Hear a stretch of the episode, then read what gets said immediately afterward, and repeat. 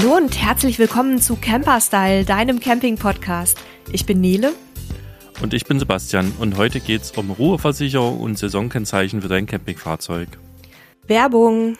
Die Caravan-Branche boomt. Seit 2020 ist das Interesse an Kastenwagen, Reisemobilen und Wohnwagen zusätzlich gestiegen. Eine Top-Adresse in der Welt des Caravanings ist Burmeister, das Caravan Center am Bodensee. Neben einer exklusiven Fahrzeugauswahl und einem Tip-Top-Service wirst du in einer einzigartigen Erlebniswelt empfangen, in der die persönliche Begegnung noch im Vordergrund steht. Auf der weitläufigen Verkaufsfläche präsentiert Burmeister über 150 Ausstellungsfahrzeuge und jetzt kommt's. Darunter Modelle wie der Cara Compact Mercedes Pepper Edition mit sofortiger Verfügbarkeit. Leute, das ist einzigartig in Deutschland. Bei Burmeister ist es wirklich an alles gedacht worden.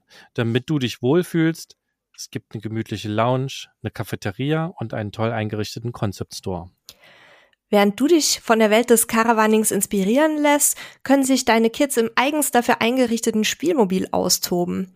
Schau dir das Caravan Center am besten einmal an. Vom 21. bis zum 23. Oktober findet die große Caravan-Messe Bodensee statt, auf der Burmeister viele Neuheiten im Wohnwagen- und Reisemobilbereich präsentiert. An Bewirtung, Spaß und Action ist natürlich auch gedacht. Wenn du dir also demnächst ein Reisemobil oder einen Wohnwagen mieten oder kaufen möchtest, oder dich einfach nur mal informieren und beraten lassen willst, dann solltest du unbedingt einen Trip an den Bodensee einplanen.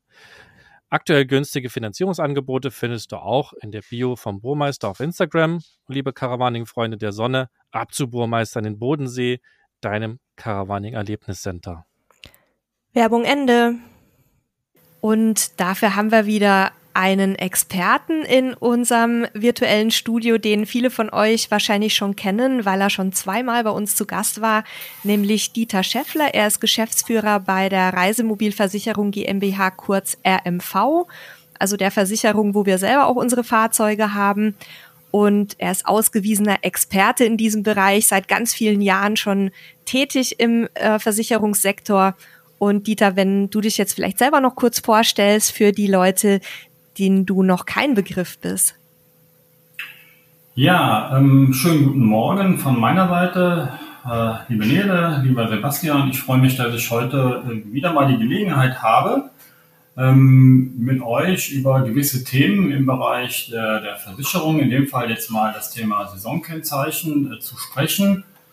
Ja, zu meiner Person, ich bin Geschäftsführer der RMV, jetzt äh, im, ja, ich muss immer überlegen, wie viele Jahre das schon her ist, 17 Jahre bei der RMV. Befasse mich hauptsächlich äh, in dem Thema der, der Fachlichkeit äh, mit den Themen der Reisemobile rund um das Thema, alles was so ansteht und äh, bin gerne für Fragen offen und freue mich, äh, dass ich heute unterstützen kann. Ja, wir haben ja schon die beiden Themen, die wir heute besprechen wollen, kurz angekündigt. Und da geht's ja ganz, ganz viel ums Sparen in den Zeiten, in denen man das Campingfahrzeug nicht nutzt, zum Beispiel im Winter. Saisonkennzeichen kennen sicherlich viele. Das ist ja auch bei manchen anderen Fahrzeugen Begriff. Aber das äh, Thema Ruheversicherung, da habe ich die Erfahrung gemacht, dass das ganz, ganz viele noch nicht kennen. Und auch darauf wollen wir natürlich intensiv eingehen. Ähm, ich würde sagen, wir trennen die beiden Themen so ein Stück weit und gehen die jetzt als erstes mal einzeln durch. Und da stellt sich natürlich jetzt im ersten Schritt die Frage, was genau ist denn überhaupt ein Saisonkennzeichen? Saisonkennzeichen, ähm, ja, man bezeichnet im Prinzip, äh, so wie das Wort es eigentlich auch schon ausdrückt, dass man in einer Saison ein Fahrzeug fährt. Saison kann man bezeichnen, bestimmte Monate, Anzahl von Monaten, eine Sommersaison, ja, beispielsweise. Man fährt das Fahrzeug nur in diesem Zeitraum, wo ja, ganz platt ausgedrückt das schöne Wetter ist. Ne? Man fängt an im März äh, bis Oktober. In diesem Zeitraum fährt man das Fahrzeug, aber auch nur genau für diesen Zeitraum darf ich das Fahrzeug fahren, das Fahrzeug bewegen. Das sieht man sehr häufig an der Stelle ausdrücklich auch an dem Kennzeichen. An dem Kennzeichen ist neben den Zahlen und den Buchstaben, wenn dann hinten so Zahlen dran, dann steht dann beispielsweise bei einer Saison 3 bis 10, 03 bis 10. Das heißt, jeder kann sehen, dass dieses Fahrzeug genau in diesem Zeitraum gefahren und auch nur bewegt werden darf. Das kann man daran erkennen und ja, bitte. Und die Zeiträume, kann ich die willkürlich auswählen oder gibt es da irgendwelche Begrenzungen? Also, dass es mindestens so und so viele Monate oder maximal so und so viele Monate sein müssen? Ja, von dem maximalen Zeitraum her ist es nicht begrenzt. Ne? Also man sagt es hier, wenn ich jetzt über zehn Monate hinausgehe, bin ich ja nahezu schon in der Jahreszulassung. Und bei der Mindestbegrenzung ist es auch äh, je nach Versicherer unterschiedlich. In der Regel müssen es mindestens zwei Monate sein, in denen ich das Fahrzeug in der Saison fahren darf. Wenn ich das Fahrzeug aber zwei Monate nur fahren möchte, beispielsweise im Juni und Juli, dann habe ich die Monate nur sechs bis nur sieben. Ne?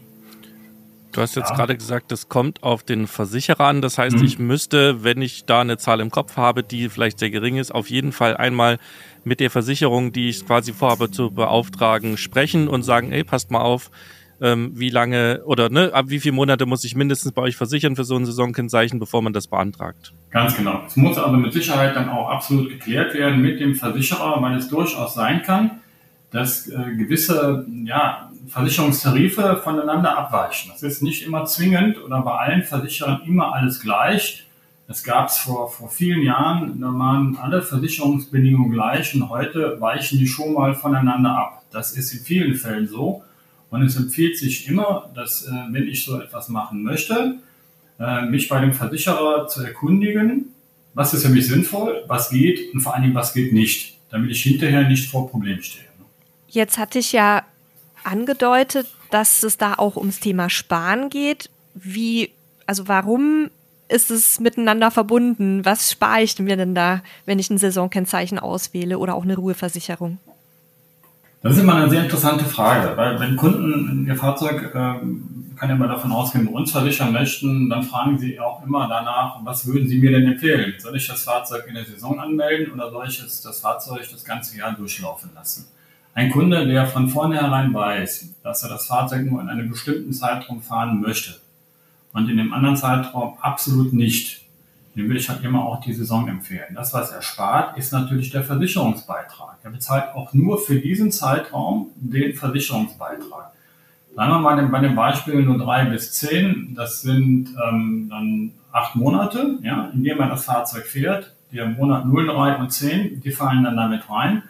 Und er zahlt in dem, in dem Zeitraum äh, einen acht Zwölftel Beitrag. Im Prinzip kann man den Jahresbeitrag durch zwölf teilen, mal Anzahl der Monate und dann kommt man, ne, Rundungsabweichungen vorausgesetzt, immer auf den Beitrag, den man in etwa zu zahlen hat. Der Vorteil für den Kunden ist der, dass er von vornherein weiß, mit welchen Kosten habe ich zu rechnen.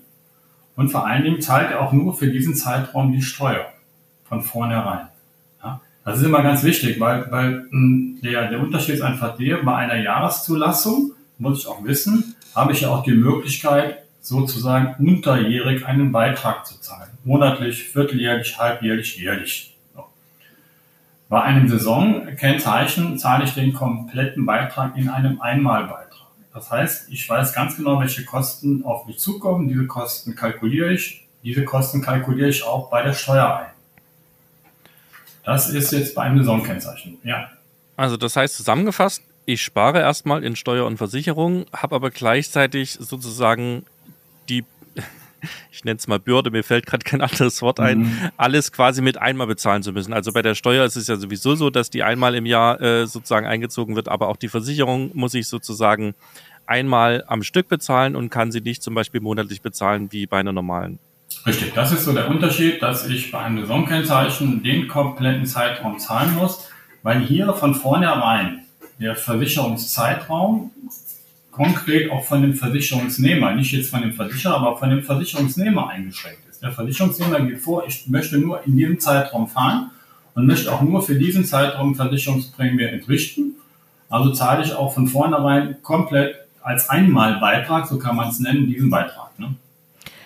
Da habe ich auch noch eine Zwischenfrage, weil du ja ähm, jetzt sehr betont hast, dass man mit Saisonkennzeichen auch dann tatsächlich das Fahrzeug nur in, der, in dem zugelassenen Zeitraum bewegen darf. Was ist denn, wenn ich dann zum Beispiel zwischendurch zum TÜV müsste? Oder eine, irgendeine wichtige Reparatur habe, weil zum Beispiel ein Hagelschaden passiert ist oder sowas. Hm. Darf ich dann damit zur Werkstatt? Jein. Also Jein ist immer ne, eine Antwort, ne, da geht sowohl das eine als auch das andere. Ähm, schon eine sehr interessante und eine auch nicht ganz einfache Frage. Also grundsätzlich, und da besteht auch bei vielen Kunden ähm, dann immer so ein bisschen Unsicherheit, was darf ich jetzt, was darf ich nicht, wann darf ich fahren, wann darf ich nicht fahren. Der nächste TÜV steht an oder die Gasuntersuchung steht an. Also grundsätzlich ist das so. Und der Versicherer bezeichnet das mit Fahrten außerhalb der Saison. Ja? In der Saison darf ich das Fahrzeug ja bewegen, so wie ich möchte, aber außerhalb der Saison nicht. Es darf man nicht bewegt werden.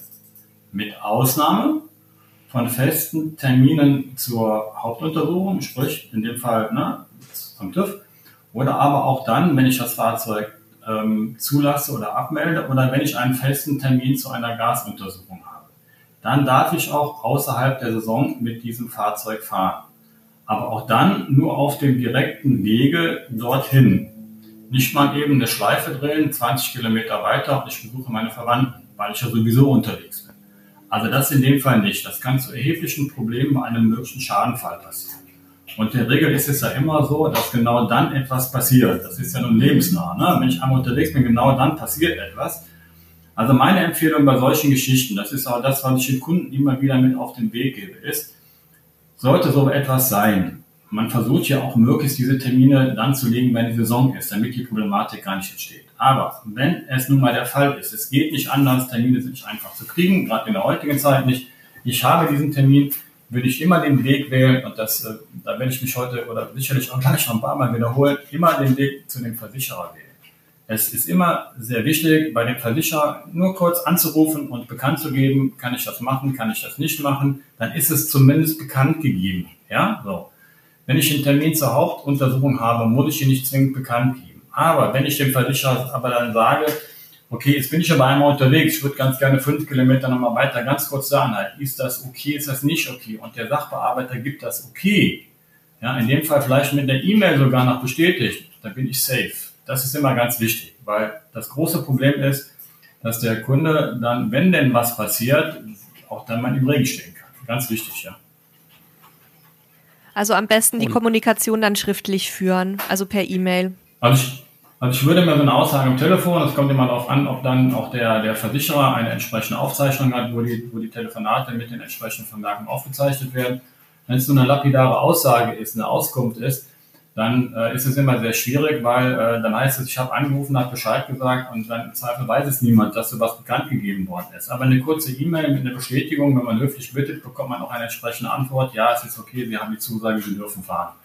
Oder aber über den Makler gehen ja, oder über den Betreuer gehen, je nachdem, wo der Versicherungsvertrag besteht und sich über den die Zusage holen. Weil dann hat man ja einen externen gefragt und diese externe, in dem Fall der Versicherer oder der Makler oder wenn es bei uns versichert ist, bekommt man eine schriftliche Zusage, gerne mit einem Zweizeiler per E-Mail und man ist safe. Man kann beruhigt fahren. Darum geht es ja im Prinzip. Ne? Und kann ich das Kennzeichen, dieses Saisonkennzeichen, wie ein normales Kennzeichen auch beantragen oder muss ich da irgendwas anderes machen, woanders hin, was beachten dabei? Nö, eigentlich nicht. Es ist ja so, dass ich ja mit einer EVB, elektronischen Versicherungsbestätigungsnummer, Versicherer kürzen ja gerne immer alles ab und wir logischerweise auch, weil wir das nicht immer so gerne so lange aussprechen möchten. Um mein Fahrzeug zuzulassen, brauche ich ja eine EVB. Früher die altbekannte Doppelkarte, ne? so, ich kann mich noch daran erinnern, bin auch schon ein bisschen älter, alle von daher erkenne ich noch die alte Doppelkarte. Heute ist die EVB, geht alles elektronisch. In dieser EVB zahlen Buchstaben Code, siebenstellig. Damit ist alles hinterlegt, was ich gerne möchte. Name, Anschrift, wer ist Halter des Fahrzeugs, manchmal kann er unterschiedlich sein. Aber dort ist auch vor allen Dingen vermerkt, ob ich ein Fahrzeug mit einem Saisonkennzeichen zulasse oder ob ich ein Fahrzeug mit einem Jahreszulassung zulasse. Weil das ist immer eine Problematik, ähm, auch wenn wir jetzt ein kleines bisschen abweichen, aber nur, nur als Info. Wichtig ist, es muss auf dieser EVB vermerkt sein, dass es ein Saisonkennzeichen ist. Schlimmstenfalls passiert Folgendes. Man lässt das Fahrzeug zu, man holt sich die Schilder das, für das Fahrzeug, da muss jetzt ein Schildermacher, wenn man ein Fahrzeug dann zulässt und dann stehen dann die Zahlen hinten nicht drauf für die Saison, dann lade ich das Fahrzeug zu und das Fahrzeug ist falsch zugelassen. Dann habe ich eine Jahreszulassung, obwohl ich eine Saisonzulassung möchte. Dann habe ich die Problematik, dass ich Kosten verursacht habe oder die mir entstanden sind, weil ich mich einfach darauf verlassen habe, dass das ja alles korrekt ist. Nicht jeder kennt sich mit der Thematik aus. Deswegen habe ich eben gesagt, bei einem Saisonkennzeichen stehen auf den Nummernschildern immer die Zahlen hinten drauf. Und wenn die Zahlen hinten nicht draufstehen, habe ich eine Jahreszulassung. Ja, ganz wichtig. Das heißt also, wenn ich jetzt entschieden habe, ich möchte ein Saisonkennzeichen, dann teile ich das zuerst meiner Versicherung mit. Die Versicherung stellt die EVB entsprechend aus und mit dieser EVB gehe ich dann zur Zulassungsstelle und sage denen dann oder weise die vielleicht nochmal drauf hin und die ähm, geben mir dann die Zulassung für die gewünschten Monate. Korrekt. Also wenn man sagen, ist ja eine Saisonzulassung, da sagt dann der, der Mitarbeiter der Zulassungsstelle ja oder sagt, nö, das ist aber eine EVB für eine Jahreszulassung. Und dann habe ich durchaus schon mal ein Problem. Dann äh, muss man halt den Versicherer anrufen und man kann auch telefonisch eine neue EVB bekommen, weil die ja sehr schnell äh, erstellt werden kann. Mhm. Ja? Bevor okay. das Kind in den Brunnen gefallen ist und man schon die Schilder hat und zugelassen ist, hat man mal schnell 40, 50 Euro ausgegeben. Ja? Und dann geht das Theater richtig los. Ist sehr nervig und vor allem zeit- und kostenintensiv. Ja? Du hast jetzt ein paar Mal schon das Thema Kosten angesprochen. Mhm. Wie viel muss ich denn für so ein Saisonkennzeichen rechnen, wenn ich so, also jetzt nicht die Versicherungs, äh, den Versicherungsbeitrag, sondern rein ähm, Anmeldung, Schild und so weiter? Ja, es kann natürlich von, von äh, Bundesland zu Bundesland ein bisschen unterschiedlich sein. In der, in der Regel spricht man immer von, von so einem Betrag Zulassung eines Fahrzeugs plus Schilder, ja, kann zwischen 40, 60 Euro variieren, ne, die dann auf einen zukommen. Ähm, und das sind halt Kosten, die ich einmalig habe, wenn ich ein Fahrzeug zulasse, weil ich ja dann auch die Schilder dazu kaufen muss. Ja. So, das ist ja bei einer Saison, äh, ist das ja so, dass ich nicht mal eben das Fahrzeug wieder ummelden kann von einer Saison auf eine Jahreszulassung ähm, und dann die, die, die Nummernschilder behalten kann. Das geht nicht. Weil das sind nur reine Nummernschilder für eine Saisonzulassung. Also muss ich dann immer kalkulieren, das sind einmalige Kosten, die ich habe. Und dann entstehen allerdings dann keine weiteren Kosten, weil genau für den Zeitraum ich das Fahrzeug bewegen darf und alles geht automatisch. Das heißt, da bin ich dann also nicht so wahnsinnig flexibel, sondern ich entscheide mich da einmal für und man kann die Saisonzulassung ja auch nochmal ändern, aber das wäre jetzt wahrscheinlich nichts, was du so für ähm, so als Dauerzustand empfehlen würdest, dass ich mal dieses Jahr von März bis Oktober und nächstes Jahr von April bis November äh, mein Fahrzeug zulasse, sondern das ist dann schon eher so, ähm, also das sollte dann eine dauerhafte Lösung sein, richtig? Ja, also in dem Fall gibt es auch ein Nein, aber eher in Richtung Ja, äh, keine Dauerlösung. Also kann immer nur wieder sagen, so wie mein Erfahrungswert ist. Also wenn, wenn Kunden nicht mich fragen, was würden sie mir empfehlen, gerade dann, wenn man Neuensteiger ist und man möchte ein bisschen mit, mit die Kosten kalkulieren. Ich weiß ja nicht vor allem nicht, wie viel ich mit dem Fahrzeug fahre. Fahre ich auch in den Monaten, wenn das Wetter nicht so gut ist, dann ist es immer eine Sache, die jeder für sich persönlich entscheiden muss. Und wenn man mich um Rat fragt, gebe ich auch meine persönliche Antwort darauf. Und das ist einfach die, ich würde keine Saisonzulassung ähm, vornehmen, sondern ich würde immer auf eine Jahreszulassung gehen. Der einfache Grund an der Stelle ist, ich bin mit einer Jahreszulassung viel flexibler. Das heißt, ähm, wenn ich eine Saisonzulassung habe in den Monaten, wo ich nur mit dem Fahrzeug fahren darf, habe ich zwar den Vorteil, dass ich meine Kosten kalkulieren kann, habe auch in dem Moment zunächst mal weniger Kosten. Aber wenn ich ein Reisemobil erworben habe und möchte fahren, kann aber dann in den Monaten, wo vielleicht schon oder noch schönes Wetter ist, schon im Februar oder noch im November, nicht mehr mit dem Reisemobil fahren. Auch nicht mal ebenso. Man Wochenende meine Kinder besuchen, die jetzt, wenn ich im Norden wohne, in Süddeutschland wohnen und man einen Trip nach Österreich machen. Nein, das geht nicht. Und ich versuche immer dann darauf hinzuweisen, dass man auch bedenken muss, dass sich ja nun mal leider unsere Wetterverhältnisse verändern. Das heißt, es ist also so, dass es auch schon im Februar schon Tage gibt, die sehr schön sind und wo man schon mal unterwegs sein kann. Aber auch im November muss es nicht zwingend Schnee und kalt sein, sondern im November kann es auch noch sehr schön sein. Und es muss ja auch nicht eine Reise in, innerhalb von Deutschland sein. Es kann ja auch mal eine Reise sein, die man in den Süden gehen kann. Ja?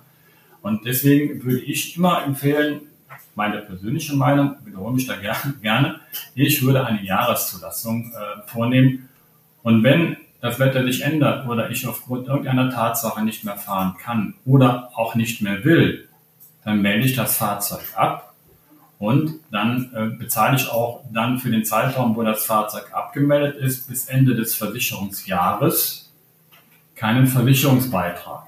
Beispiel, ich melde das Fahrzeug am 10. November ab, weil ich genau weiß, am 10. November, jetzt fahren wir nicht mehr, Wetter soll schlechter werden und geht auch nicht.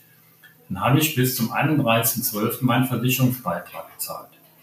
Den Versicherungsbeitrag erhalte ich vom 10. November bis 31.12. zurück, weil das Fahrzeug nicht gefahren wird und insofern der Versicherer dann auch nicht für Fahrten eine Ersatzpflicht vornehmen muss. Das heißt, ich kriege meinen Beitrag zurück. Und ich bekomme auch für diesen Zeitraum meine Versicherungssteuer, äh, meine, meine Steuer zurück, nicht Versicherungssteuer, meine Steuer zurück, die ich äh, für das Fahrzeug entrichtet habe. Ich hole mir eine gewisse Flexibilität, habe aber ein bisschen Aufwand.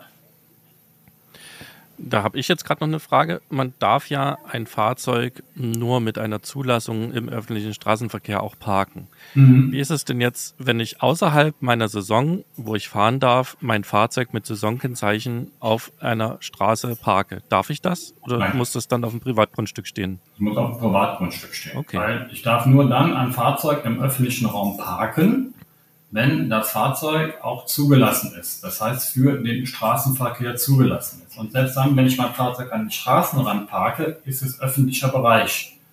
Ja, ich kann, das Fahrzeug kann immer da stehen, das Fahrzeug kann behindern.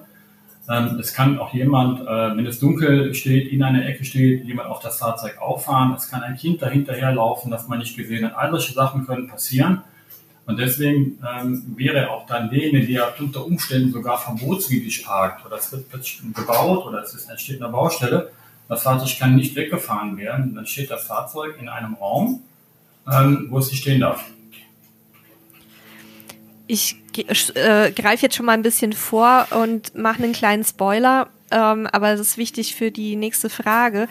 Bei der Ruheversicherung ist ja eine Bedingung, dass das Fahrzeug auf einem sogenannten umfriedeten ähm, Grundstück steht. Ist es beim Saisonkennzeichen auch so außerhalb der Saison?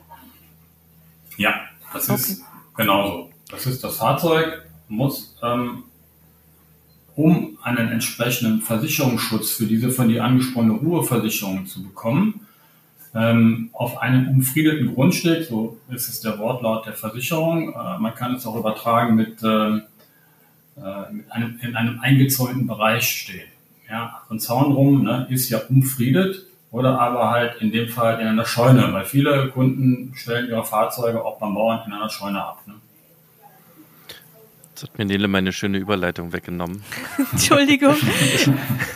ich, ich wollte nämlich gerade fragen, was ist denn jetzt, wenn ich ein, wenn ich ein Fahrzeug habe, habe das mit einem Saisonkennzeichen, habe es Vollkasko versichert, stelle es jetzt entsprechend meiner letzten Frage dann außerhalb der Saison auf meinem Privatgrundstück ab. Was ist, wenn es dann in der Zeit gestohlen wird?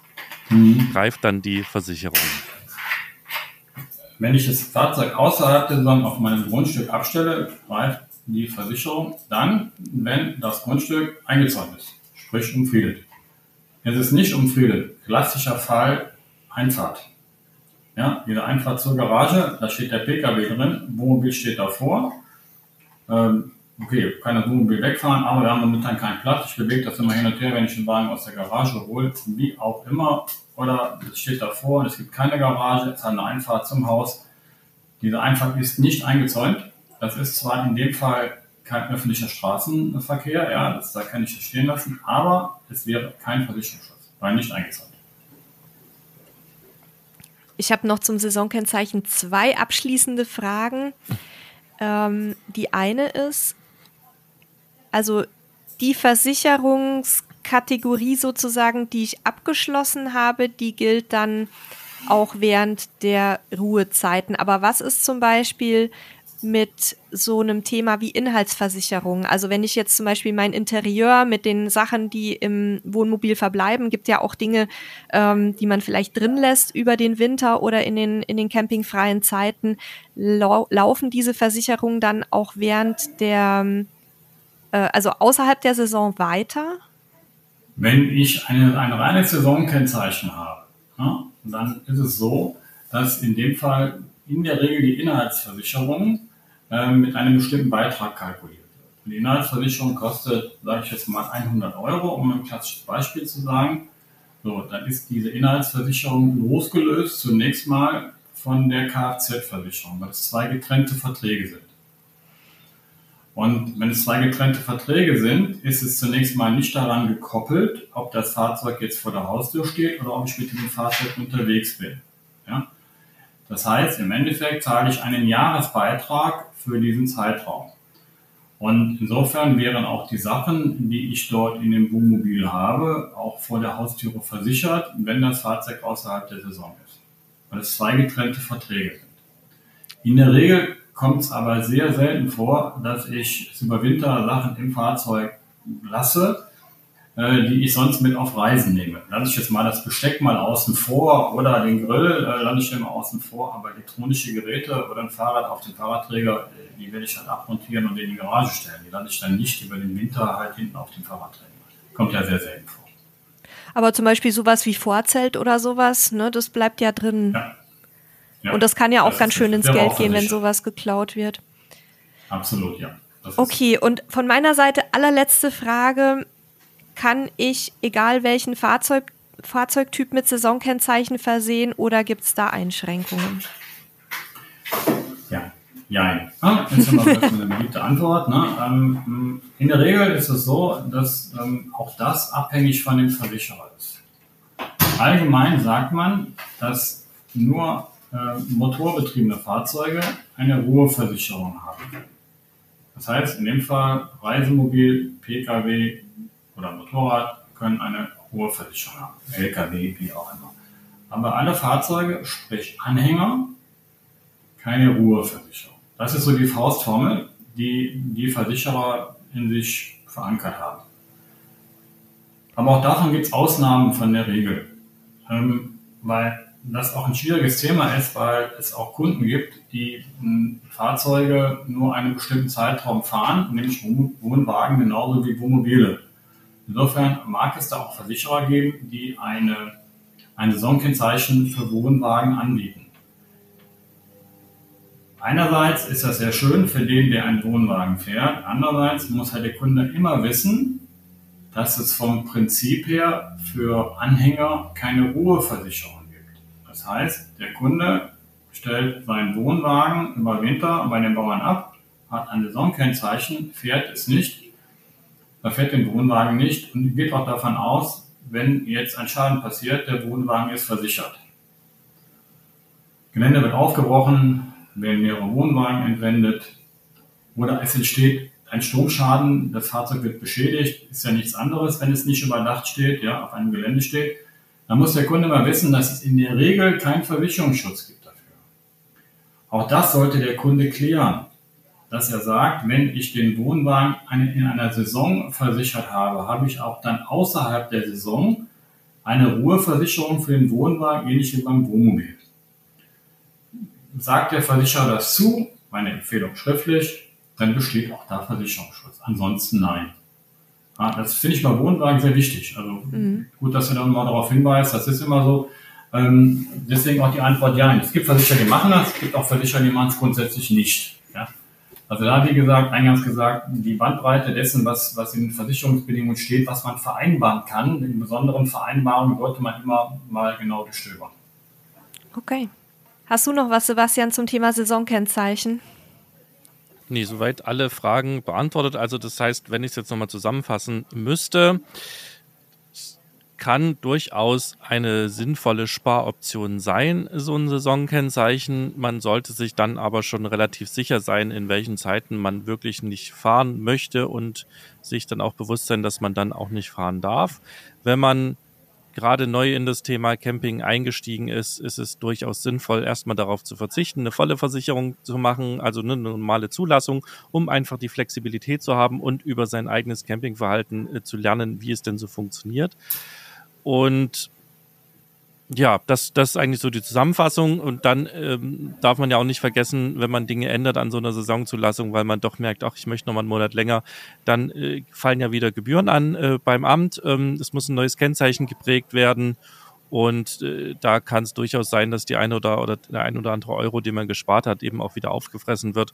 Deswegen sollte man da so ein bisschen einen Plan haben, was man tut. Ähm, und ja, das hat eigentlich Dieter, Dieter ja ganz schön auf den, auf den Punkt gebracht. Ähm, er empfiehlt gerade Einfängern, Einsteigern erstmal voll zuzulassen, um zu gucken, was man so macht. Ja, das wäre die Zusammenfassung. Ich habe sofern keine Fragen, war ganz spannend, ist nicht mein Thema. Unsere Campingfahrzeuge sind immer, immer angemeldet, aber wir sind ja auch da unterwegs, wo es eigentlich immer warm ist. Ähm, ja, ja, guck also mal ins nächste Thema rein, würde ich sagen. Genau. Aber Darf, darf ich ganz kurz sehen? Ich meine, das, was du gerade sagst, das, was du gerade sagtest, Sebastian, das ist ein wichtiger Punkt.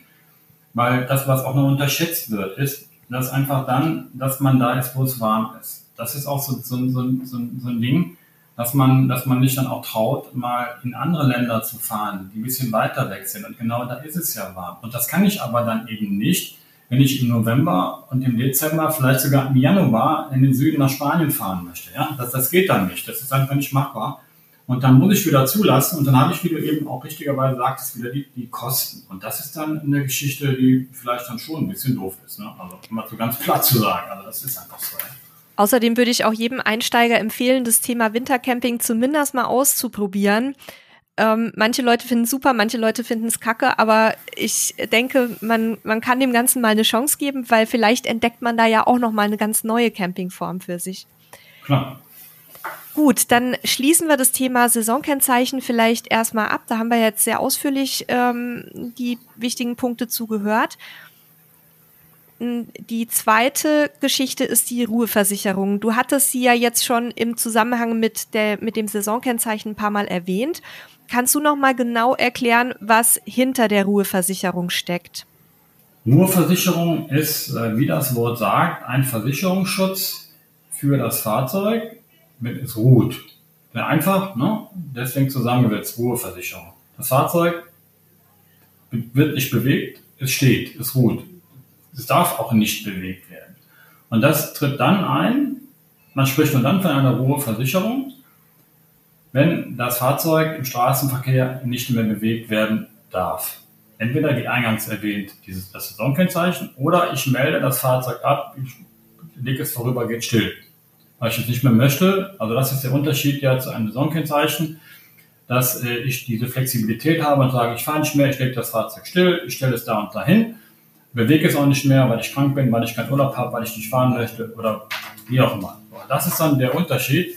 Und ähm, dann genieße ich von dem Versicherer einen sogenannten beitragsfreien Versicherungsschutz für den Zeitraum, wo das Fahrzeug nicht bewegt werden darf. Wichtig ist, beitragsfrei. Das heißt, der Kunde zahlt nichts dafür, er bekommt es automatisch. Das ist vertraglich in den Versicherungsbedingungen festgelegt. Voraussetzung dafür, das Fahrzeug, um diesen hm, beitragsfreien Versicherungsschutz bekommen zu können, dass das Fahrzeug bereits zugelassen war.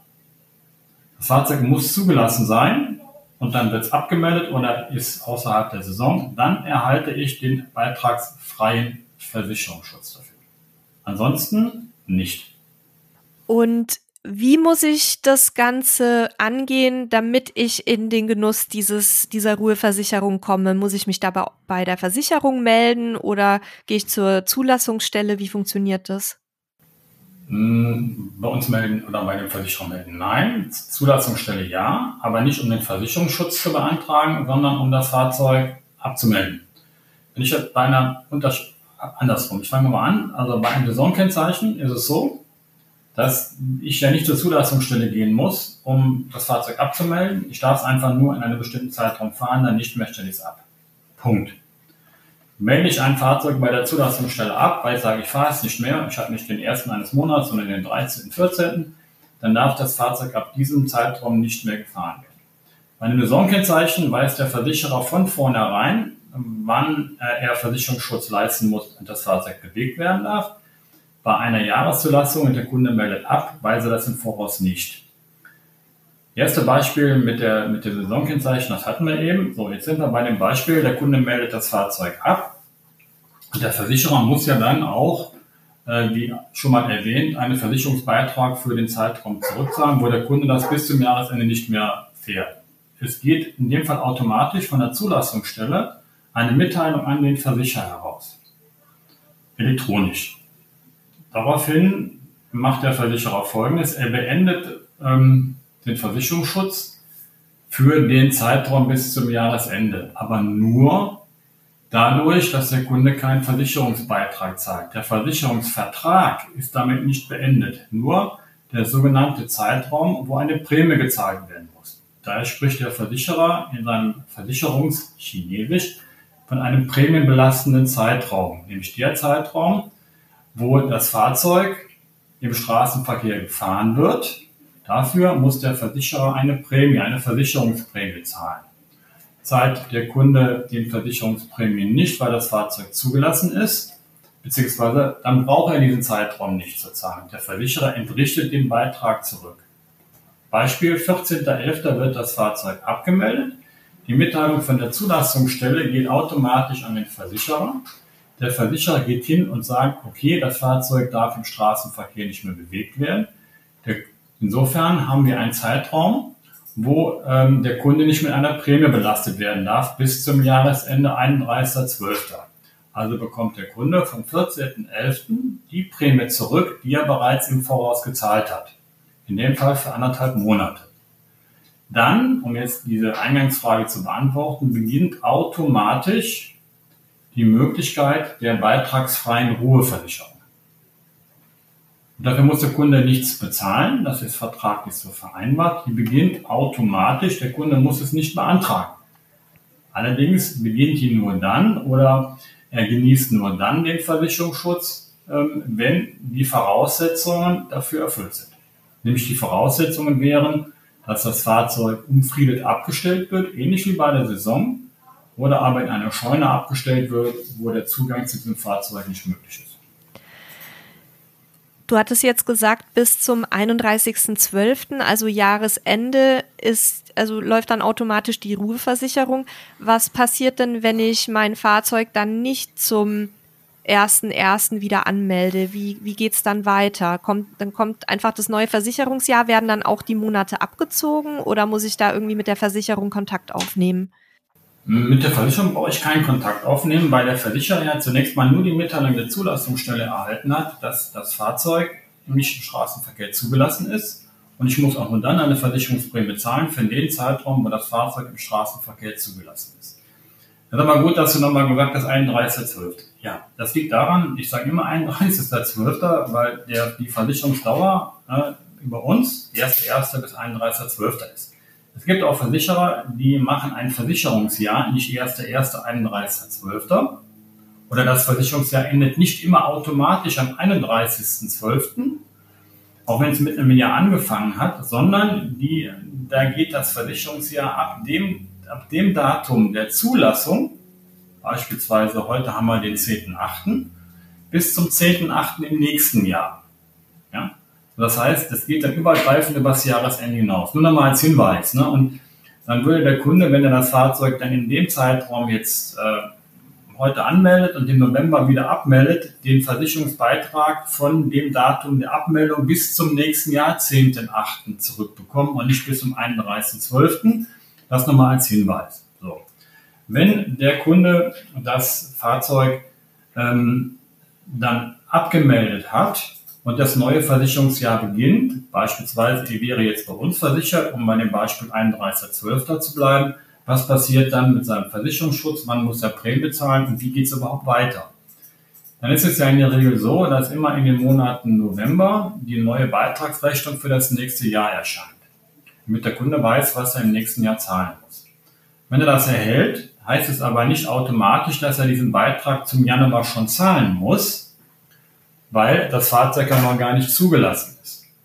Das ist nur eine reine Beitragsinformation.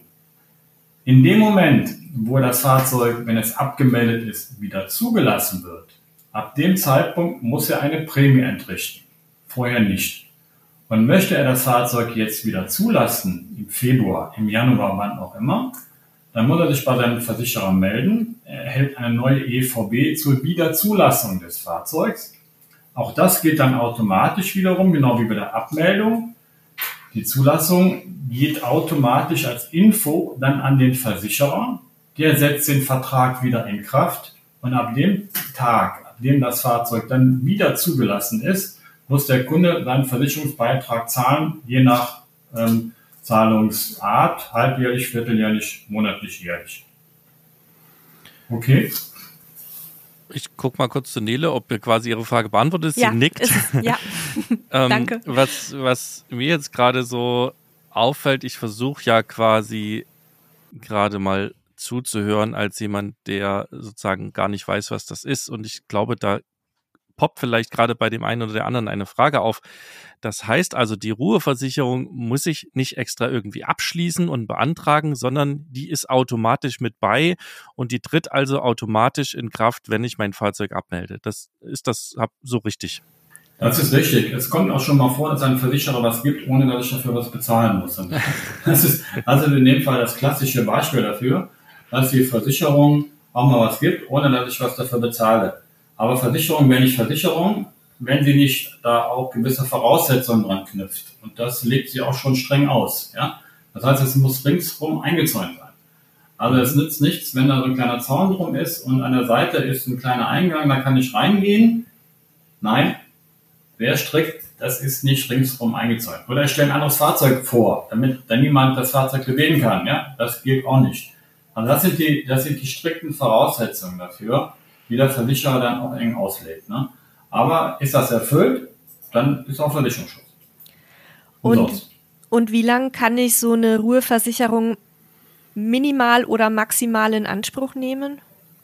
Also maximal 18 Monate. Ne? Also 18 Monate, wenn ich das Fahrzeug 18 Monate nicht bewegen darf, aus welchen Gründen immer, Krankheit äh, oder ich möchte einfach nicht mehr reisen, ich überlege mir das zu verkaufen, ich kriege es ja momentan nicht verkauft. Ähm, ich meine, der Markt ist momentan sowieso in einem super Hype und äh, die Preise steigen ohne Ende.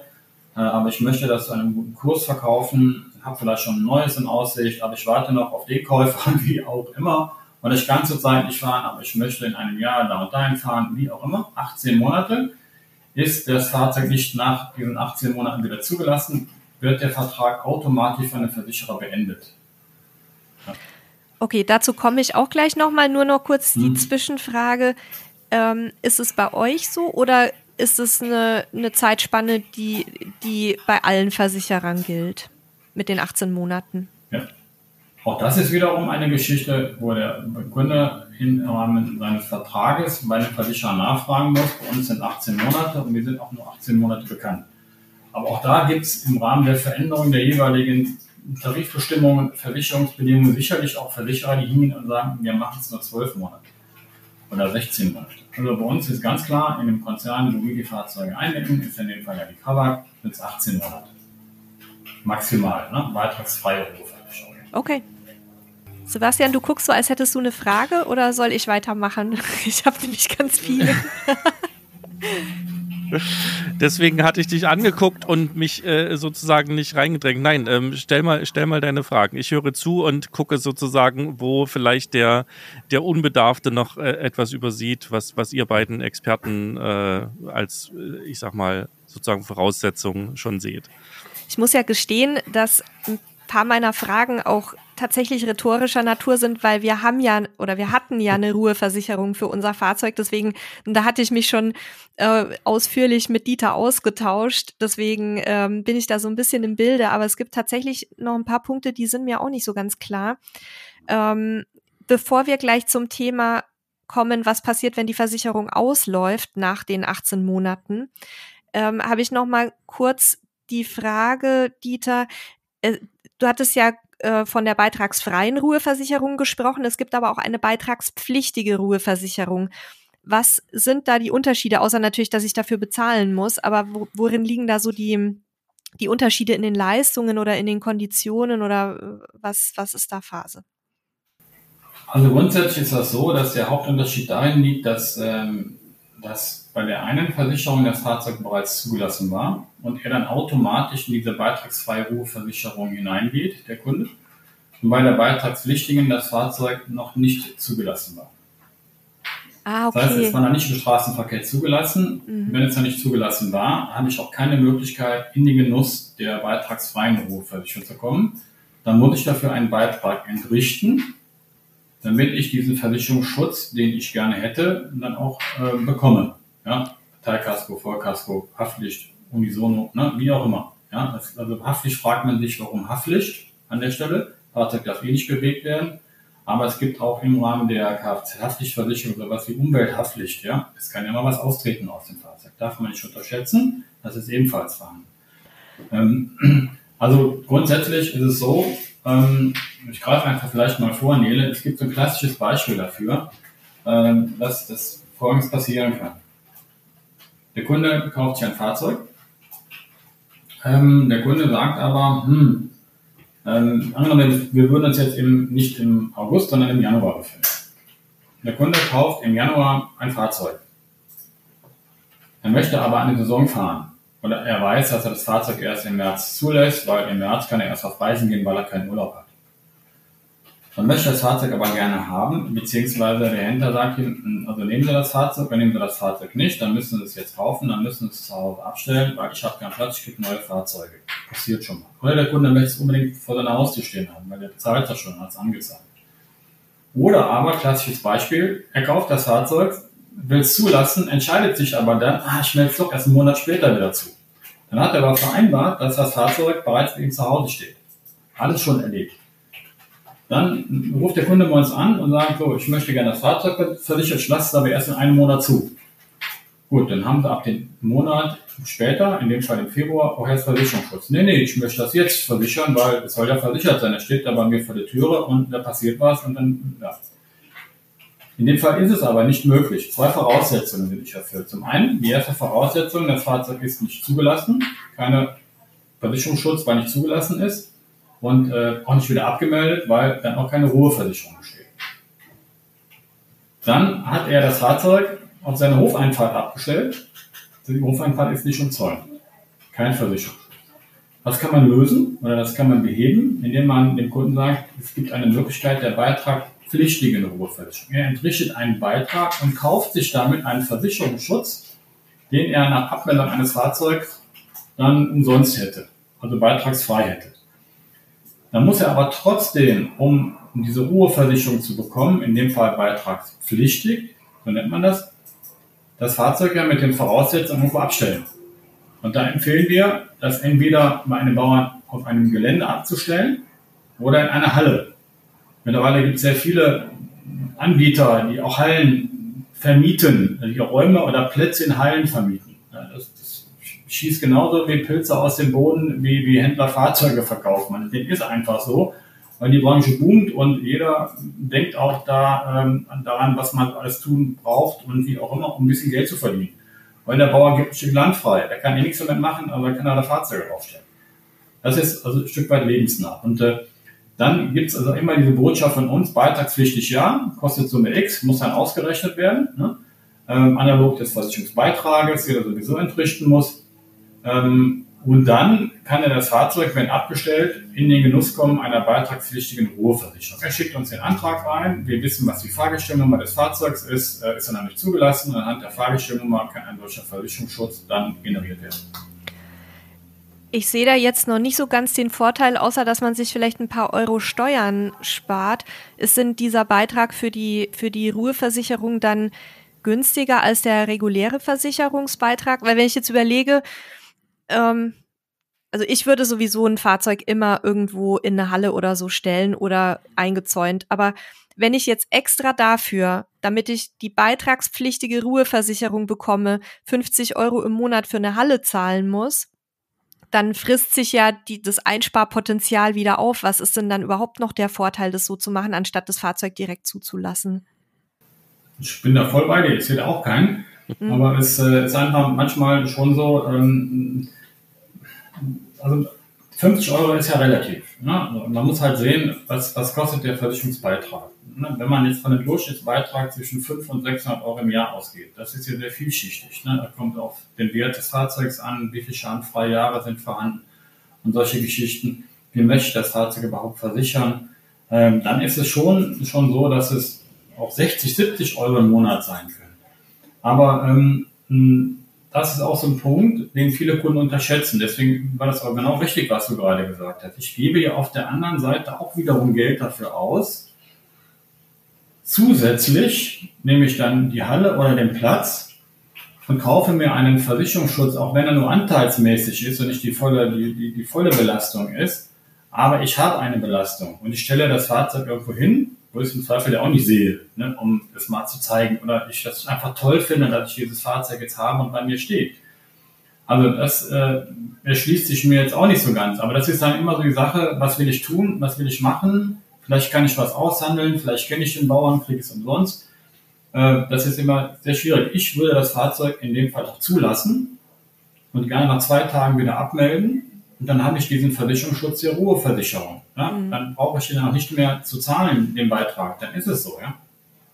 Und dann äh, brauche ich nur den Beitrag zu zahlen für die Halle, wenn ich den nenne, oder für mhm. den Platz, wo ich das Fahrzeug im Zäun abstelle. Okay. Aber es gibt ja noch ein anderes Beispiel dafür, um nochmal zu verdeutlichen, wann auch eine beitragspflichtige Ruheversicherung entstehen kann.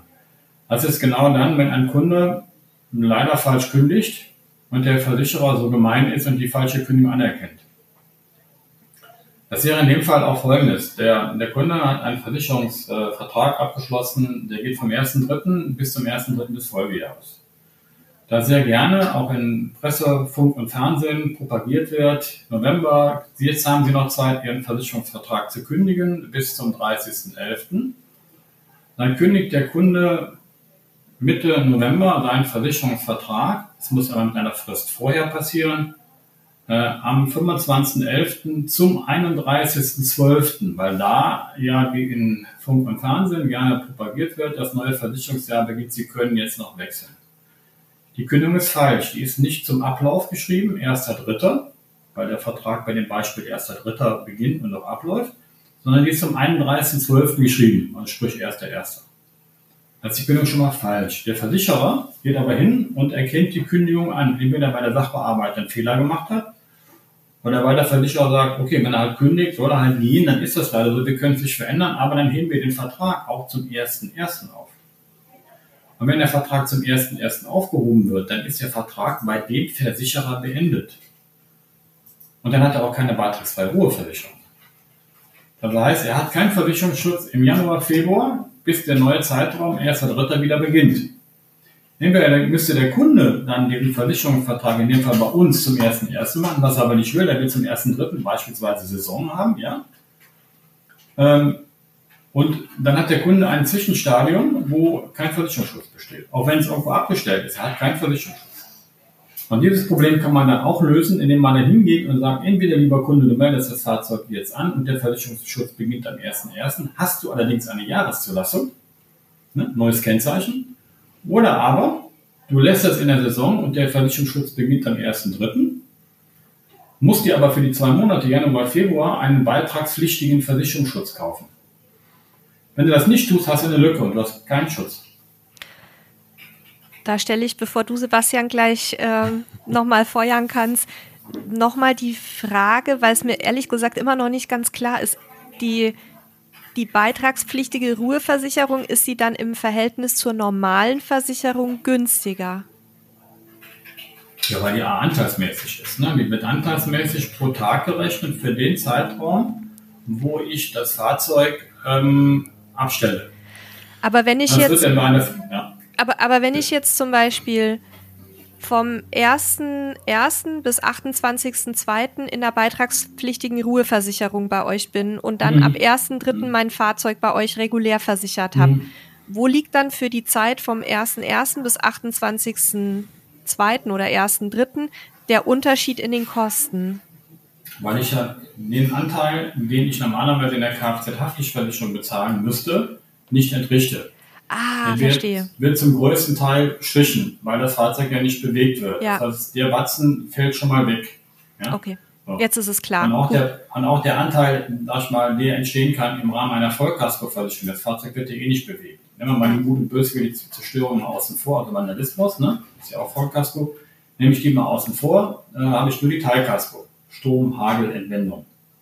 Ja, Überschwemmung, großes Thema, ne? Im letzten Jahr gewesen. Ähm, das, wäre, das wäre dann auch mal so, ein Punkt, der, der, äh, der dann eingreift. Das heißt, ist ein Stück weit anteilsmäßig die Prämie, als wenn ich das Fahrzeug regulär versichere. Verstehe. Jetzt habe ich es kapiert, jetzt ist der Groschen gefallen, jetzt übergebe ich das Wort an den Kollegen Sebastian. Ja, vielleicht auch nochmal zur Erklärung. Versicherungen kalkulieren ja letzten Endes einfach ein Risiko oder also ja. viele Risiken. Ne? Und das Risiko ist ja niedriger, wenn das Fahrzeug halt steht. Wenn es auch noch umzäunt ist äh, und nicht bewegt wird, ist das Risiko natürlich deutlich niedriger, dass da was passiert. Es ist nicht null und deswegen ist der Preis niedriger. Jetzt vielleicht nochmal kurz zusammengefasst auf Nichtversicherungen sozusagen, ähm, warum das so ist und warum man damit halt was spart. Ja, genau so ist es. Das kann man voll unterschreiben. Also das ist auf den Punkt gebracht. Ne? Ähm, das, was du gerade sagtest, der Versicherer kalkuliert, welches Risiko habe ich, wenn ich diesen Kunden versichere. Das ist ja bei allen Sachen so, das ist ja bei einem Haus nicht anders. Äh, welches Risiko habe ich jetzt und äh, was möchte ich dafür haben, damit ich dieses Risiko abdecken kann.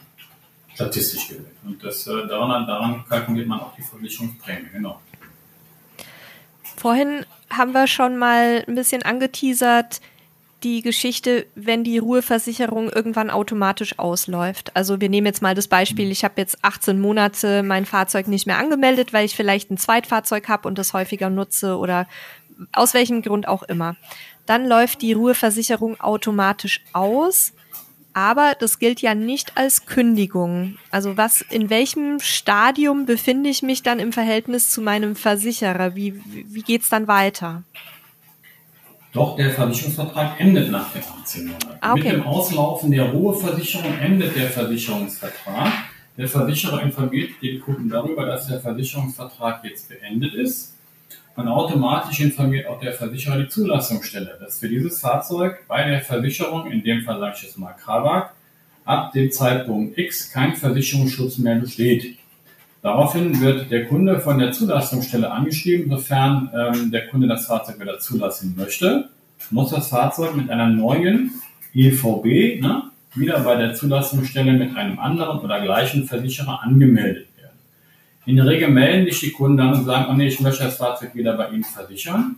Dann beginnt der Versicherungsvertrag neu. Das heißt, man steigt nicht mehr in den alten Vertrag ein, weil der beendet ist, sondern man muss einen neuen Versicherungsvertrag abschließen. Und dann gelten leider auch die dann gültigen Versicherungsbedingungen beziehungsweise auch Tarifprämien. Aber passen die nicht sich sowieso an? Haben wir nicht sowieso immer Tarifanpassungen und, und die sind ähnlich oder ist das tatsächlich äh, anders?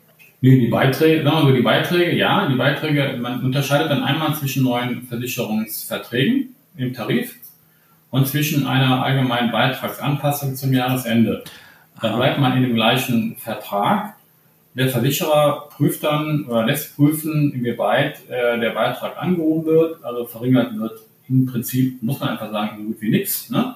Ähm, und ähm, sei denn, ich falle eine Schadenfreiheitsklasse, weil ich keinen Schaden hatte und komme dann in den Genuss, dass ich weniger Prämie zahlen muss, weil ich mehr schadenfreie Jahre habe. Das ist so die einzige Möglichkeit. Ähm, ansonsten prüft der Versicherer ja zum Jahresende, sind gestiegene Kosten entstanden, entweder durch allgemeine Preisanpassungen wie beispielsweise in diesem Jahr äh, ne, alle Preise steigen, oder aber äh, haben wir erhöhte Kosten durch nicht unerhebliche Schadenaufwendungen, wie beispielsweise bei dem Thema Überschwemmungsschäden. Ja, da waren alle Versicherer extrem stark betroffen, oder gab es enorme Hagelschäden, wo viele Versicherer betroffen sind. Also das größte Risiko bei Wohnmobilen äh, sind ja wie immer fälschlicherweise gedacht wird, nicht die Vollkaskoversicherung, sondern die Teilkaskoversicherung, weil das Fahrzeug ja nahezu immer im Freien steht. Ja? Hagelschäden, Sturmschäden. Und da sich die Wetterverhältnisse verändern, wie eben gesagt, genauso wie es dann in den Anfangsmonaten des Jahres immer schön oder am Ende des Jahres auch schön sein kann, heißt das im Umkehrschluss natürlich auch, dass das wiederum dazu führen kann, dass wir schwere Gewitter bekommen, etc. Ja? Also da ändern sich die Wetterverhältnisse. Und das führt dann leider Gottes zu erhöhten Schadenaufkommen und auch leider Gottes zu erhöhten Prämien. Die werden aber immer am Ende des Jahres in den bestehenden Vertrag geprüft ein neuer Versicherungstarif, da wird geprüft, welche Prämie muss der Kunde entrichten, der sich jetzt neu zum ersten Mal bei uns versichern möchte. Und der muss dann zu dem Zeitpunkt gültigen Versicherungsbeitrag einsteigen. Also das heißt, wenn ich zusammenfasse, ist es unter Umständen oder vielleicht auch häufiger so, dass sozusagen Bestandsverträge nicht so viel teurer werden wie sozusagen Neuverträge. Ja, kann man so nicht sagen. Das kann, das kann, das kann man, das ist ja so, dass ein Kunde, der zehn Jahre da ist, einen geringeren Beitrag zahlt als der Kunde, der neu einsteigt. Das kann sein. Weil vor zehn Jahren der Beitrag, als er begonnen hat, viel niedriger ja. war als der Kunde, der jetzt mit seinem Fahrzeug neu einsteigen muss. Ne? Das, das kann sein. Aber auch das muss man halt sehen. Es gibt äh, auch sicherlich Varianten, weil ja der Beitrag jedes Jahr in etwa etwas steigt. Also der kann der Beitrag auch in etwa pari sein. Aber es geht im Prinzip darum, dass der, dass der Neukunde sich dann den Gegebenheiten, die aktuell da sind, anpassen muss. Er hat dann keine Möglichkeit zu sagen, hm, ich möchte aber vielleicht dann das verändern, das verändern. Nee, geht nicht. Es geht nur so, wie es jetzt hier steht. Okay. Und wenn wir schon bei den Kosten sind oder bei dem Thema Kosten, ähm, die da insgesamt anfallen können, wie viel muss ich rechnen für die An- und Abmeldung erfahrungsgemäß? Ist es günstiger, als wenn ich ein Saisonkennzeichen an- und abmelde?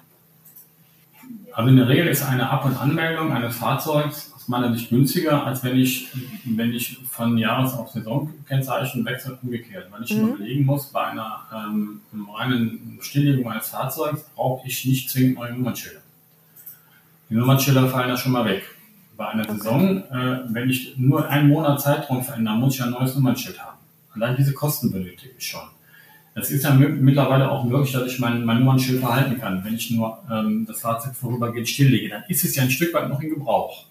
Ja, so, und das heißt, ich lebe ja nur wieder den, die Möglichkeit auf, das Fahrzeug mit diesem Nummernschild im Straßenverkehr bewegen zu dürfen. Also habe ich diese Kosten nicht. Man muss immer überlegen, was einem wichtiger ist. Ne? Ist Flexibilität für mich wichtig, wenn ich einen, einen nicht unerheblichen Betrag ausgebe für ein Fahrzeug und mir dann die, diese gewisse Reisefreiheit nehme? Oder sage ich von vornherein, es gibt sicherlich auch gute Gründe, keine Frage, sagen von vornherein, ich möchte Geld sparen, aber darf halt auch nicht fahren. Das muss ich für mich abwägen. Wir erleben sehr oft, dass viele Kunden die Saison haben auf Jahreszulassung wechseln, weil sie nämlich genau das erleben. Und deswegen war das, was Sebastian sagte, ne, als gelebte Praxis, ja, man probiert es mal aus, war aber nichts, im nächsten Jahr machen wir es anders. Ja. Gibt aber umgekehrt auch Kunden, das muss man fairerweise sagen, die auch umgekehrt wechseln, ja. Weil die genau sagen, also Winter ist nichts für mich. Wintercamping, nee. Da lassen wir die Finger von, das will ich auch nicht. Ich möchte nur fahren, wenn es schön warm ist. Auch fahren nicht in den Süden, sondern nur in Mitteleuropa. Alles gut. Jeder so, wie er gerne möchte. Ja, und soll ja auch Fälle wie uns geben, die den ganzen Winter über weg sind und dann ihr Fahrzeug auch nicht nutzen können. Und das genau. weiß man ja natürlich auch vorher. Also wir, wir würden definitiv, wenn es unser äh, eigenes Fahrzeug wäre, beziehungsweise kein Wohnwagen, weil für den kriegen wir die hm. Saisonkennzeichen ja nicht, dann würden wir definitiv auch eine Saisonzulassung machen. Hm. Das ist sicher ein sehr spezieller Fall, aber kommt ja auch immer mal wieder vor, dass wirklich Menschen gerade auch so im Rentenalter tatsächlich über größere Zeiträume dann sich auch ohne ihr Fahrzeug im Ausland befinden. Zum Beispiel, weil die immer eine, dieselbe Wohnung mieten in Spanien oder so. Da kann das natürlich dann durchaus sinnvoll sein. Absolut, genau.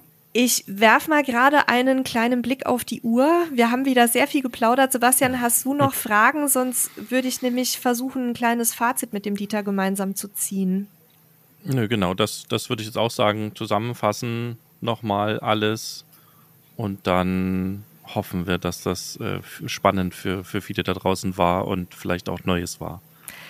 Dieter, könntest du vielleicht versuchen, wirklich kurz nochmal abschließend unseren Hörerinnen und Hörern ähm, Tipps zu geben, für wen, für wen eine Ruheversicherung besser geeignet ist und für wen ein Saisonkennzeichen besser geeignet ist? Für welche also Nutzungsform? Du meinst, meinst jetzt Jahreszulassung im Verhältnis zur Saison, ne? weil du gerade Ruheversicherung sagtest. Ne? Äh, also ich meinte jetzt wirklich ähm, Saisonkennzeichen versus An- und Abmeldung und dann eben äh, mit der genau. beitragsfreien genau. Ruheversicherung. Okay. Also grundsätzlich ist das immer mh, hm, ein sehr individuelles Thema. Ne? Also wie ich eingangs sagte, wenn, wenn wenn wir gefragt werden oder wenn ich persönlich gefragt werde, was ist für mich sinnvoller, dann muss der Kunde im Vorfeld für sich überlegen, was möchte ich überhaupt. Und äh, möchte ich jetzt mehrfach erwähnt flexibel sein oder möchte ich einfach hingehen und sagen, ich fahre nur einen bestimmten Zeitraum. Ähm, diese, diese Flexibilität, die ich habe, die hole ich mir ja in dem Moment, in dem ich sage, ich nehme in Kauf, das Fahrzeug ab und anzumelden, ab Kosten, habe vielleicht auch einen Weg, den ich zur Zulassungsstelle gehen muss aber ich bin einfach flexibel, ich kann tun und lassen, was ich möchte. Und nach Abmeldung des Fahrzeugs, genau dann habe ich eine beitragsfreie Ruheversicherung, um mich um mich zu kümmern, wenn, wie gesagt, die Voraussetzungen umzäunt oder in der Scheune erfüllt sind. Bei einem Saisonkennzeichen Also andersrum, noch einen Satz ergänzt. Ich kann bei einer, bei einer Jahreszulassung ja wählen, wie ich die Prämie zahle, die Versicherungsprämie zahle. Zahle ich die vierteljährlich, halbjährlich oder jährlich? Ich kann auch hingehen und sagen, ich zahle nur vierteljährlich und nicht ein Jahr im Voraus. Das heißt, ich habe am Anfang immer nur, sag ich mal, ein Viertel des Beitrages, den ich zahlen muss. Und wenn ich dann später abmelde, dann habe ich den, den Zeitraum, wo ich ja weiß, ah, ich werde vielleicht im November abmelden, dann auch nicht jetzt schon diesen Beitrag gezahlt auf einmal. Bei, einer, ja, bei einem Saisonkennzeichen ist das so. Dann weiß ich im Zweifel im Vorfeld genau, was ich möchte.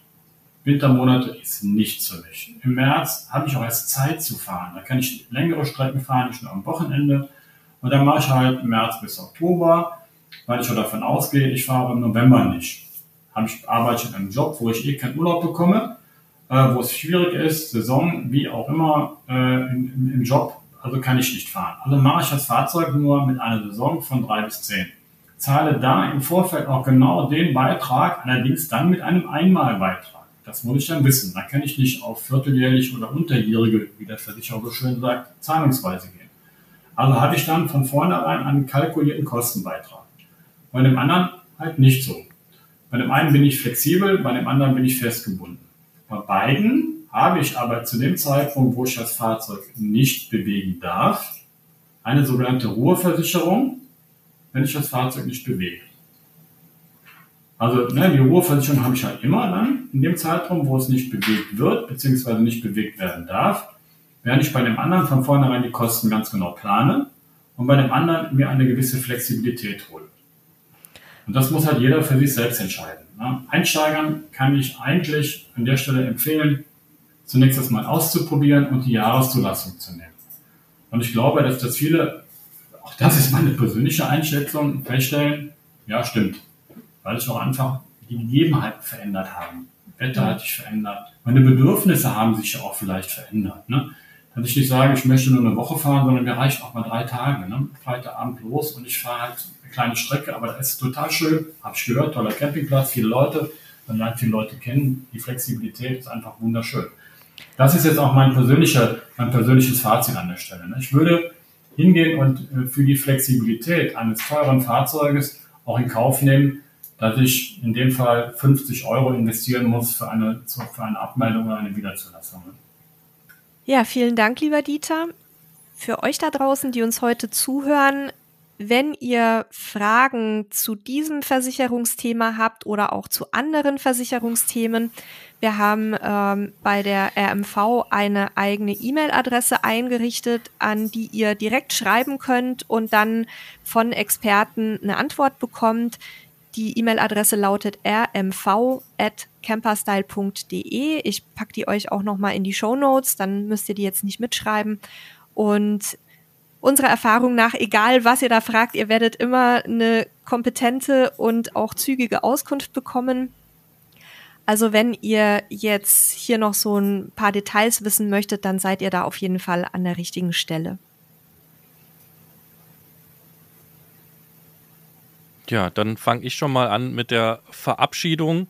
Ähm, danke, Dieter, für den, für den Einblick in die ganze Geschichte. Ähm, ich äh, finde das ja super spannend und ähm, merke dann auch immer, dass das, also ja, wie, wie schwierig doch das Versicherungsthema ist oder wie, wie vielseitig und wie doch kompliziert kann man durchaus auch sagen. Und es ist auch gut, dass es dann Leute gibt, die da quasi einen Durchblick haben. Ähm, und ich glaube, das sind hier sehr, sind schon recht spezielle Themen, die wir hier haben, die aber, wenn ihr da draußen sozusagen in so, einen, in so einen Fall reinfallt, durchaus spannend sind, um Geld zu sparen. Sie sind nicht für jedermann sinnvoll und können euch auch durchaus einschränken. Das haben wir aber, glaube ich, mehrfach ja erwähnt.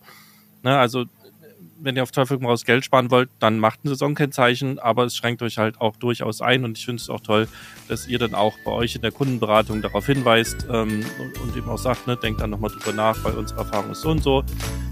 Das muss jeder sehen. Ähm, ja, ansonsten war das ganz spannend mit der Ruheversicherung. Das war auch ein Thema, das ich tatsächlich so nicht auf dem Schirm hatte. Ähm, jetzt ist mir es klar, weil ne, jetzt sind mir sozusagen Dinge, die in der Vergangenheit dann passiert waren, wenn man Auto auch mal abgemeldet hat, eine Weile ähm, für mich verständlich. Hätte man sich nicht so viele Sorgen machen müssen um Diebstahl und so weiter. Von daher vielen Dank. Ich habe wieder einiges mitgenommen und einiges gelernt. Ich verabschiede mich schon mal bei allen, bei euch, Nele und Dieter und auch bei euch da draußen, liebe Hörerinnen und Hörer. Ich gebe das Wort weiter an Nele. Bis zum nächsten Mal. Ciao, ciao. Och, ich habe mein Schlusswort eigentlich schon gesprochen. Von mir auch nochmal ein ganz liebes Dankeschön, Dieter. Du weißt ja, wir sprechen immer sehr gerne mit dir. Und du darfst jetzt noch ein paar Worte an die Hörerinnen und Hörer richten. Ja, ähm, euch beiden vielen Dank. Äh, wie immer ein Erlebnis, mit euch beiden einen Podcast zu machen und äh, über das Thema zu sprechen. Ähm, man, man, neigt natürlich da, dazu, ähm, auf, auf, Themen zu kommen, die auch sehr spannend sind, die natürlich mein täglich Brot sind. Und ich hoffe, es, es, kam auch so verständlich rüber, dass man, dass man das wunderbar erklären kann. Äh, vielleicht mit dem einen oder anderen Beispiel, um das zu verdeutlichen. Also ähm, vielen Dank dafür. Mein Ratschlag an alle Hörer und Hörerinnen ist einfach der, ist jemand unsicher und weiß nicht, wie er sich zu verhalten hat, ist die Empfehlung einfach die, zum Hörer zu greifen und den Versicherer anzurufen und sich einfach da nochmal die, die Botschaft zu holen, darf ich das oder darf ich das nicht. Weil das ist der einfachste Weg, um auf Nummer sicher zu gehen und dann beschwert und vor allen Dingen ein Stück weit sorgenfrei, nämlich genau das zu tun, worum ich ein Reisemobil gekauft habe, nämlich zu reisen. Das ist so die Botschaft und ähm, von daher wünsche ich allen äh, dann noch einen schönen Rest Sommer und äh, freue mich, wenn wir das nächste Mal wieder zusammensitzen und ich ein bisschen was erzählen kann. Vielen Dank, Neil und lieber Sebastian.